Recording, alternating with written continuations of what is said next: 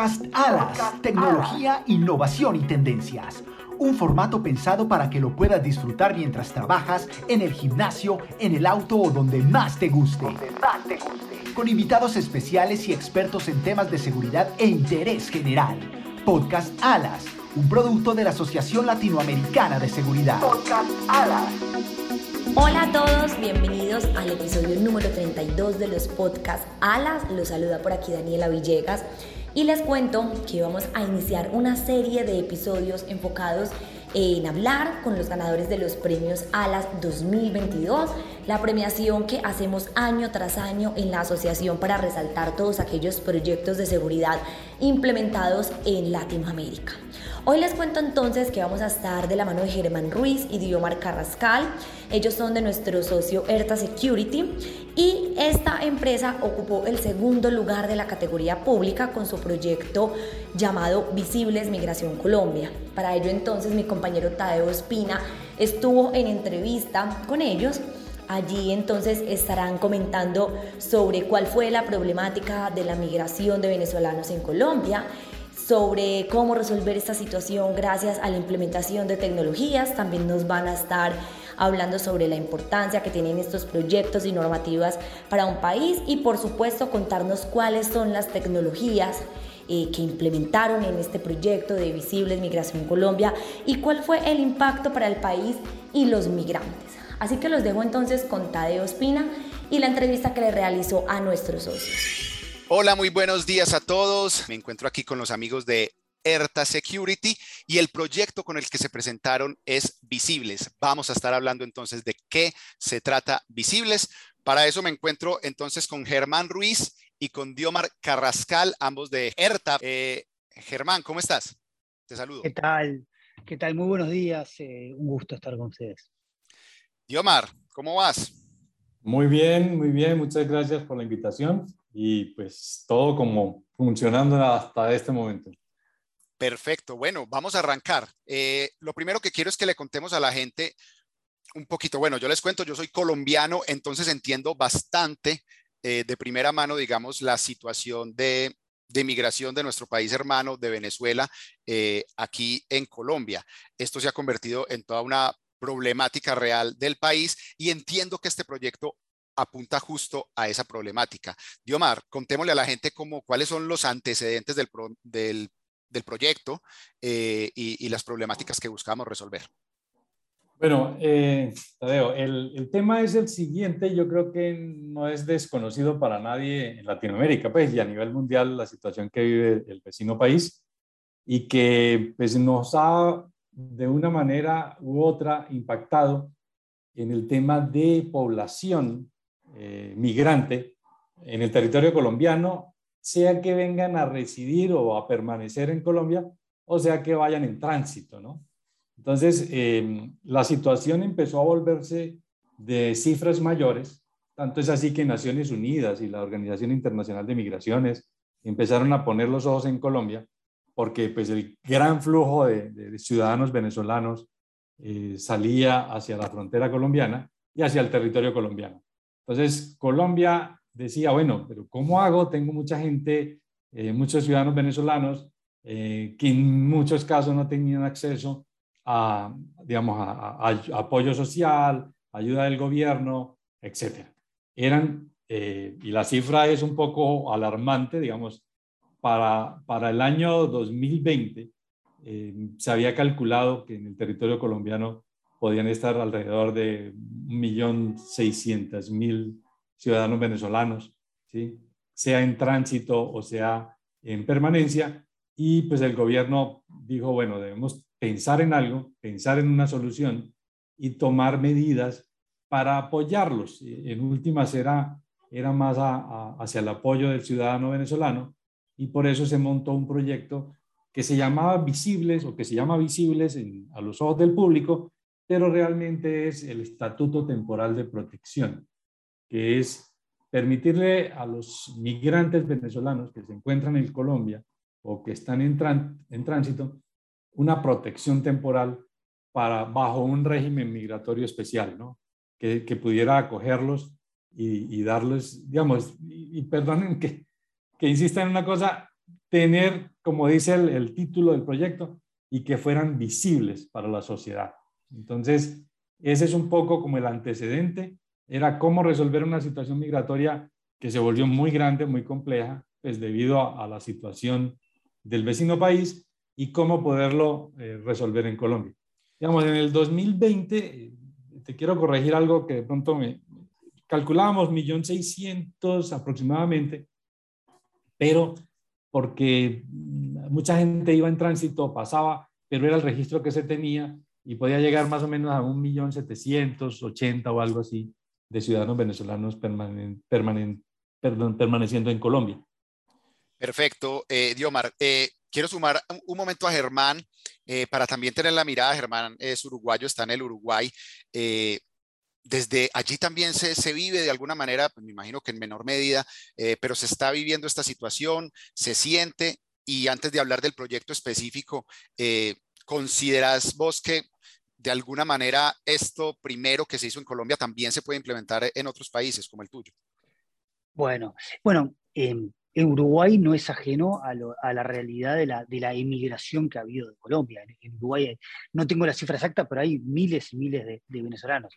La diferencia de lo que tiene con Colombia es que en Colombia tiene frontera seco con Venezuela. Entonces, el pasaje de gente digamos, de manera eh, irregular, indocumentada, es, mucho menor. Aquí tiene que, eh, tienen que llegar de forma aérea, entonces tienen que pasar por un aeropuerto, tienen que ir por un pasaporte.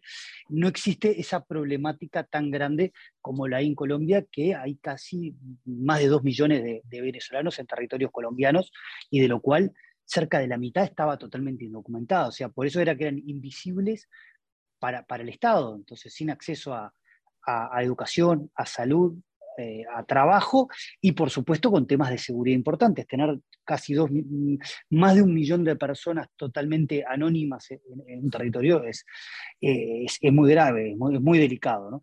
Y eh, a ver, este proyecto es, es aplicable a otros lados. De hecho, la gente de Migración Colombia ha estado en Ucrania, porque los países este, fronterizos con Ucrania están recibiendo mucha migración ucraniana por el tema de la guerra. O sea, eh, esta plataforma multibiométrica para poder gestionar la identidad de las personas es aplicable en cualquier parte del mundo, por supuesto. Buenísimo. Vamos entonces, eh, bueno, Diomar, tú mencionabas algo que a mí me parece incluso bonito y es el nombre del proyecto, ya, el solo concepto de visibles eh, muestra que también aquí hay un componente social muy importante, además del tecnológico. Imagino que también eh, tuvieron que estar revisando temas de normativas, temas legales con, el ministerio, eh, eh, los ministerios o los, los, entes encargados en Colombia. Cuéntame un poquito de, este proceso con el gobierno colombiano antes de que empecemos a hablar del proyecto en sí y de las tecnologías.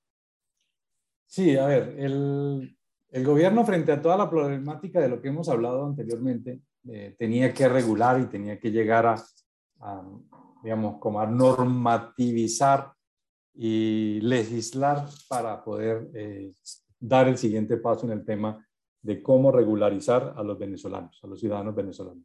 Entonces se lanza lo que llaman el Estatuto Temporal de Protección, que al final buscaba proteger a la población migrante que se encontraba actualmente en, en el país en condiciones de irregularidad, porque también tenemos migrantes venezolanos que han llegado legalmente con pasaporte o con visa, o, se han, digamos, se han eh, radicado en Colombia a generar empresas y demás. Pero, como decía Germán, pues muchísima gente no tenía eh, ningún documento, pasaban por eh, pasos ilegales, pero había que regularlos. Entonces, el, el, gobierno colombiano saca el Estatuto Temporal de Protección, además que era un reflejo del compromiso del gobierno colombiano en su momento para la protección de los derechos humanos de los ciudadanos migrantes, ¿sí? Y estaba dirigido realmente a la protección de ellos, ¿cierto? Para poderlos volver a pasar de manera irregular a manera regular. Entonces, en el, en el... Sí, dale, dale. Dale, dale. No, no, no, completa la idea. Entonces, el, realmente cuando lanzan el Estatuto Temporal de Protección, Colombia lo que hizo fue pensando en un documento que se llama el Permiso Especial de Permanencia, que ya lo tenían algunos venezolanos, que se llaman PEP, por uno que se llama PET, que es el permiso eh, especial transitorio. sea, la idea era darle una legalidad al ciudadano venezolano que estaba ilegal y darle también, como dijo Germán, pues que tuviera beneficios a todos. Esta parte legal, digamos, la, la, la regulación, la empezaron a trabajar como desde el 2019 para poderla regular. ¿sí? Entonces, ellos lanzan el proyecto eh, de ley que permitiera, digamos, darle base sólida y base legal al proceso de, legalizar la migración venezolana. Germán, siguiendo con esta misma idea, eh, ¿qué tan importante es para ERTA como compañía de tecnología, de soluciones tecnológicas, eh, estar al tanto, eh, metido de lleno en todo el tema de regulaciones en los distintos países, de las leyes en los distintos países para poder presentar soluciones que verdaderamente cumplan estas necesidades? ¿Qué tan en cuenta eh, lo tienen? ¿Qué tan importantes en la compañía? Bueno, es, muy importante. Además, en diferentes zonas del mundo hay regulación bastante diferente. Europa tiene una normativa de protección de datos personales muy, muy dura. Eh, a manera de ejemplo, en, lugares, ah, incluso por temas de seguridad, no se pueden guardar las alarmas más determinada cantidad de días. Entonces, estamos, tenemos que trabajar muy estrechamente con los integradores y los representantes de marca que tenemos en los diferentes países para poder, obviamente, cumplir normativas. Y de hecho, el software tiene muchos componentes para que se pueda ser adaptable. Es decir, nuestro software de identificación facial podemos establecerle cuántos días guardo las alarmas de detección, que es cuando cualquier persona detectada, cuántos días guarda el software las alarmas de identificación, que son las alarmas que sí tienen un match en la base de datos, los sujetos enrolados, cuántos días los guardo, o sea, ya está previsto, ya tiene previsto el software eh, eh, varios tipos de, variables que pueden eh, afectar dependiendo del país y, su normativa. Germán, ahí me das entrada y, y, te doy paso, Diomar, para precisamente que hablemos del software, que hablemos de la tecnología. ¿Qué tecnologías se implementaron durante este proyecto y cuáles fueron las soluciones específicas de ERTA que, estuvieron allí? Ampliemos eh, bien este tema para entender y que todos los que nos escuchan entiendan cómo funciona eh, este tema. Ah, bueno, aquí hay un tema importante y es que Migración Colombia ya contaba o cuenta con una plataforma propia que se llama Platinum y en esa plataforma pues igual al día de hoy pues tienen el registro, lo que ellos llaman el HE, que es el historial del extranjero, eh, bajo una plataforma digital, digamos, con alguna biometría. Y muchos, yo creo que muchos colombianos han hecho el registro en la plataforma de, de migración para hacer un, un check rápido, digamos, una migración rápida a través de la, eh, de la, de la utilización de biometrías, en ese caso iris. En el caso del proyecto de Invisibles, eh, el reto era traer nuevas tecnologías y hoy en día, desde hace algunos pocos años, yo digo que no más de tres años, se viene manejando a nivel global una plataforma multibiométrica con las siglas en inglés, eh, digamos, Automatic Biometric Identification System, que se llama AVIS, le decimos AVIS en español, pero es una plataforma multibiométrica que permite integrar diferentes tecnologías biométricas que van desde huellas, palmas, iris, reconocimiento facial. En el caso del proyecto Visibles, realmente el gobierno colombiano o Migración Colombia analizó diferentes tecnologías y llegó a la conclusión de que necesitaba una plataforma automat, eh, biométrica, multibiométrica, perdón. Eh, ¿Para qué? Para poder combinar este tipo de tecnologías y poder tener información biométrica de ciudadanos que no estaban en bases de datos colombianas para poder tener un registro adecuado de la información biográfica de los ciudadanos, en este caso de los ciudadanos venezolanos. ¿Qué se involucra tecnológicamente en la plataforma? Pues se involucra de entrada una plataforma AVIS, una plataforma multibiométrica, que tiene dos componentes de, digamos, muy conocidos en el mercado, que son el componente de huella, que yo creo que muchas plataformas en el mundo utilizan el tema de la huella. A raíz de la pandemia, el análisis que se hace frente a a tratar de utilizar tecnologías no invasivas o que no tuvieran, que no fueran colaborativas y que fueran contactless. Entonces ya piensan en tecnología como biométrica de reconocimiento facial y le agregan eh, o le dan el complemento con la plataforma de Iris que ya cuenta, con la que ya contaba a Migración. Entonces, se, implementan estas tres biometrías, ¿sí? se unifican en un sistema multibiométrico para generar una plataforma de registro. Entonces, aquí es bien importante que el primer, la primera parte del proyecto, la primera parte del, del, despliegue del proyecto era un registro un preregistro en línea donde los mismos ciudadanos se podrían registrar. Detrás de ese registro, entonces, había plataforma biométrica, ¿sí? Una plataforma biométrica tomando la información, validando la información y procesándola e integrándola con la plataforma existente eh, Platinum de Migración Colombia. Otros componentes ya, digamos, a nivel de, a, capa de, de, hardware, entonces es, se despliegan cámaras de, de la marca Vigilon en la frontera terrestre con Venezuela, en los puntos como son en La Guajira y en el norte de Santander. Se despliega hardware en otros puntos del país, ciudades como Cartagena, Medellín, Pereira, eh, cuentan con eh, estaciones de trabajo donde se puede procesar eh, también reconocimiento facial. Y adicional a esto, despliegan alrededor de unas 100, bueno, 50 estaciones de trabajo móviles a través de, de computadores portátiles que tenían mesas ópticas para hacer la toma de huellas, una cámara para hacer el tema de la captura y crear la plantilla biométrica facial, todo esto integrada y comunicada a un servidor central en la ciudad de Bogotá. Bueno, ahí, ahí involucramos entonces eh, a ERTA, ustedes con todo el tema de reconocimiento facial y los biométricos, a Vigilon con sus cámaras. Tengo por acá también a Dermalog, eh, que es la plataforma que me mencionabas de, del iris y la huella.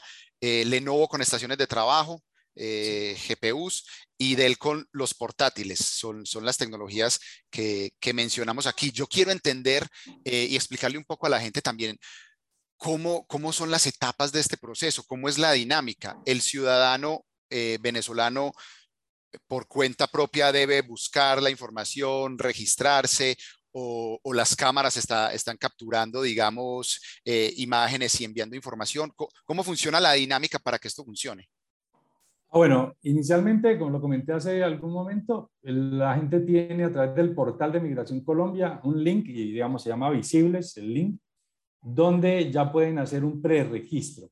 Ellos inicialmente, el ciudadano venezolano hace un preregistro desde su casa, desde su dispositivo móvil, eh, envía una fotografía actual eh, y envía, digamos, una, una imagen de su documento de identidad. Ahí inicia el proceso del preregistro ante la plataforma Visibles para volverse, para poder tener el permiso especial transitorio. Una vez eh, pasa ese preregistro, ya la información llega a Migración Colombia. Migración Colombia evalúa si la información es válida, si se hizo el registro adecuadamente. O sea, le hace una depuración y le hace un control de calidad a los datos eh, allegados por el ciudadano. Una vez llega, ya se le genera, y si llenó todo el requisito y cumplió con el requisito, ya se le envía eh, una cita para generar ya formalmente, eh, realizar todo el registro biométrico. Entonces ya el ciudadano venezolano con una cita se acerca a uno de los puntos o móviles o permanentes de Migración Colombia en todo el país para realizar ya un registro. O sea, lo que se hace en línea es un preregistro. Una vez realizado el preregistro, se le asigna una cita, ya se hace el registro definitivo, donde se le toma una fotografía eh, para generarle el carnet y ya se termina todo el trámite. Entonces ya se le pide Em, la información, aunque ya la ha llenado, se confirma la información, se hace control de calidad nuevamente en el sitio, con el ciudadano al frente, con el ciudadano venezolano al frente, y se procede a emitir el carnet que lo habilita o que, lo, que le permite permanecer en Colombia de manera legal, con el mismo con el cual pueden hacer ya gestiones, abrir cuentas bancarias, tener acceso a salud, eh, en fin, ya tener digamos, los derechos que tenemos los colombianos, ya ellos a través de, de este registro y teniendo el carnet, ya pueden tener acceso también a todos esos beneficios que ofrece el gobierno colombiano. Bueno, eh, este, un, comentario, Tadeo. Claro, por eh, O sea, con este registro es que las cámaras que hay en frontera en tiempo real realizan las identificaciones en tiempo real de esa gente registrada. Con unas herramientas de ERTA se utiliza un producto que se llama Biosurveillance Next que permite la identificación de las personas incluso dentro de una multitud caminando. Ahí, Diomar, si, si puedes ampliarlo un poco. Ah, sí. sí, gracias, Germán. Sí. Ahora, el despliegue de cámaras en vivo, ya son cámaras desplegadas en los puntos fronterizos, nos van a permitir o le van a permitir a Migración Colombia, primero, saber que la persona o el ciudadano venezolano que viene caminando está registrado o no está registrado. O sea, realmente es, es un trámite administrativo con el que ellos validan si ese ciudadano que está ingresando al país ya hizo o el preregistro o ya está registrado. De no ser así, le van a solicitar que siga a las instalaciones de migración a que, se termine, digamos, a que termine el proceso o a que realice el registro final.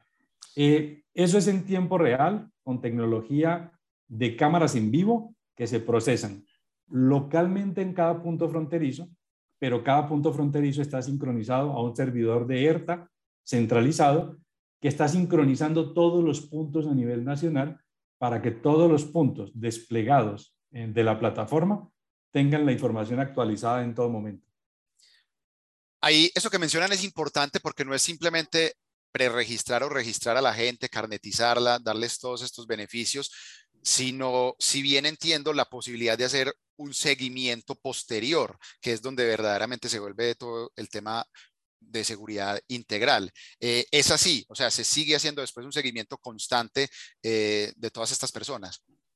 Claro, el, el, tema, digamos, la dificultad que tenía Colombia al tener tanto ciudadano sin registrar y tanto ciudadano, digamos, que entró por caminos ilegales, que estaba en el territorio nacional, pero que no sabíamos quiénes eran. Entonces, ni siquiera para, para ofrecerle los servicios que tiene el gobierno colombiano ni, y tampoco para el tema de seguridad. Y de todas maneras, eh, tanto colombianos como, como venezolanos, pues que delinquen en el país o que tienen algún tema eh, con la justicia, Colombia no tenía cómo controlar a ese flujo de venezolanos porque no teníamos ningún registro de ellos, mientras que a los colombianos pues contamos con registraduría, con fiscalía, con todo, donde hay identificación. Entonces, la plataforma también iba encaminada en, un segundo plano, digamos, no como el, fin, el fin principal, también para poder tener información de los ciudadanos venezolanos, ¿sí? En el caso de que alguno cometiera algún delito, poder tener información. Y como sabíamos, eh, hasta hace algún tiempo, pues las relaciones entre los dos países no eran las mejores, entonces tampoco teníamos cómo compartir información. Entonces, un poco Colombia con esto, lo que decía es, ¿cómo podré individualizar a un ciudadano venezolano que cometa algún delito si no tengo información de él? Entonces, esto también lleva a tener una base de datos mucho más adecuada, ¿sí? Y poder validar si la información que está entregando el ciudadano venezolano es real y con plataforma de reconocimiento facial realmente le daba una fortaleza a la plataforma porque pues la persona no se podría variar la cara fácilmente. Entonces, si comete un delito, estaba en alguna imagen o hay alguna reseña de ese delito, pues ya eh, las autoridades colombianas podían validar si estaba en la base de datos de, digamos, en este caso de los ciudadanos venezolanos. Sí, eh, Tadeo, como comentario adicional, quisiera agregar, la Policía Nacional de Colombia, en la Dirección Nacional de Investigaciones Interpol, ya es, cliente de ERTA, o sea, ya trabajan, de, tienen una plataforma forense para cuando hay algún incidente poder identificar personas. Eh, en esta base de datos adicional que posee Migración también es un insumo que puede utilizarse para el marco de, investigaciones. De ahí al lado de la parte de seguridad que apunta también eh, como una de las áreas que mm, atiende esta, este proyecto. Importantísimo eso. Eh, hemos estado hablando de ciudadanos venezolanos porque por supuesto, bueno, eh, no es un secreto, tenemos una frontera muy grande y muy compleja eh, y es la principal problemática. Pero yo quiero preguntarles, eh, ¿qué pasa con irregulares de otros países? Eh, ¿También los identifican? ¿También se hace algún proceso? ¿Serviría en una segunda etapa para, para trabajar gente que de pronto haya llegado de otros países? Entiendo que por Colombia también pasa un montón de gente de muchos lugares en su vía hacia, hacia los Estados Unidos, por ejemplo. Bueno, hay unas problemáticas ahí más grandes y quisiera saber si esto nos sirve de base para también revisarlas. Ah, bueno, en la verdad es que la pregunta es muy buena por dos eh, aspectos. Uno, ya, digamos, al tener la base de datos eh, de los ciudadanos venezolanos, ¿cierto? Con, con temas de biometría facial, pues ya tenemos una base importante de información de extranjeros, que es el grupo más grande de extranjeros que hay en Colombia. Pero Migración Colombia tiene la base de datos de todos los extranjeros que han entrado y salido del país, que pasan por el país, que están en tránsito. Esa información la tiene eh, Migración Colombia.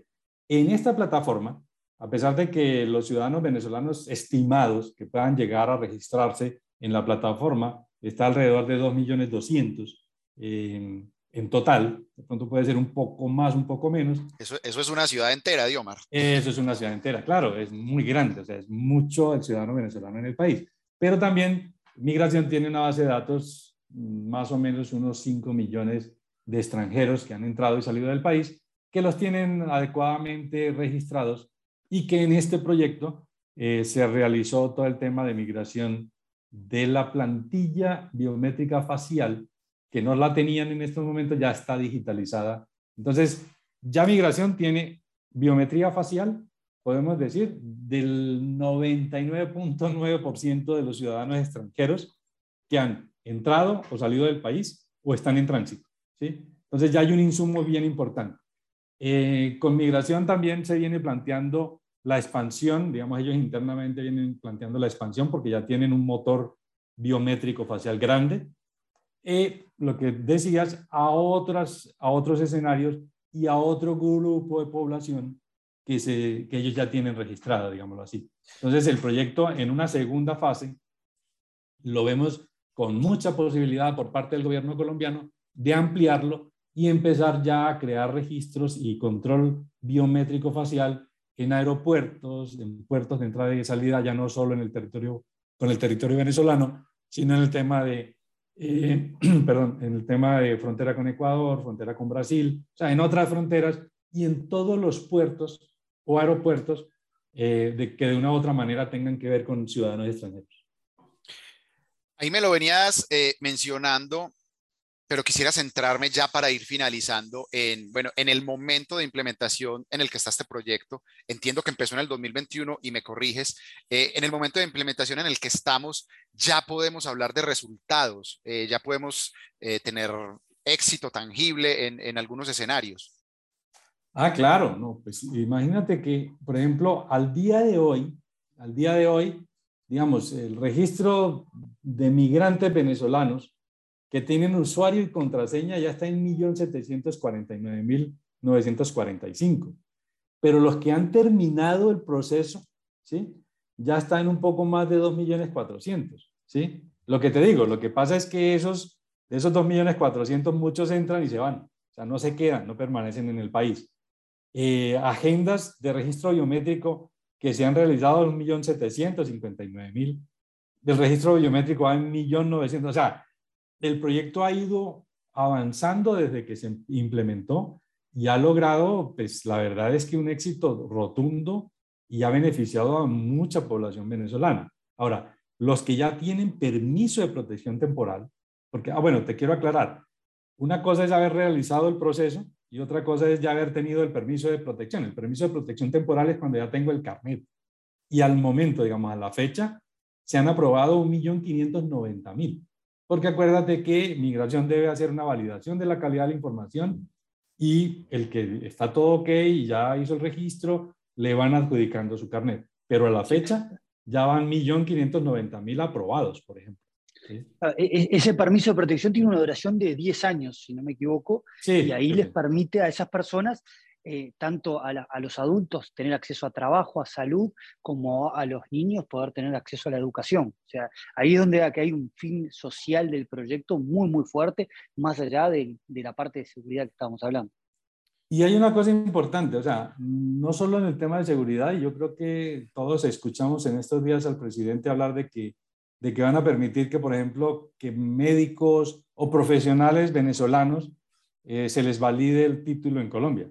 Entonces yo digo, no es solamente un tema de tener acceso a beneficios sociales, no es solamente un tema de tener información del ciudadano venezolano para tener eh, mayor información en casos de seguridad, es también tener una población que es académicamente eh, eh, potente o, buena en su ejercicio, que también ayude a, nuestra economía, digamos, que haga parte del mercado económico, del mercado profesional, y eso nos va a beneficiar a todos. O sea, yo digo, el ejercicio que hizo Colombia en su momento y lo que ve uno en este nuevo gobierno es que le van a dar mucha fuerza a ese ciudadano que también tiene un conocimiento, que tiene una experiencia laboral, que pueda ser parte de la fuerza laboral en Colombia y que ayude también en muchos casos a mejorar eh, la producción colombiana. Yo digo, es, bien importante. Entonces tiene unos aspectos desde lo social, otros aspectos desde lo, digamos, desde lo legal, ¿sí? de lo de seguridad,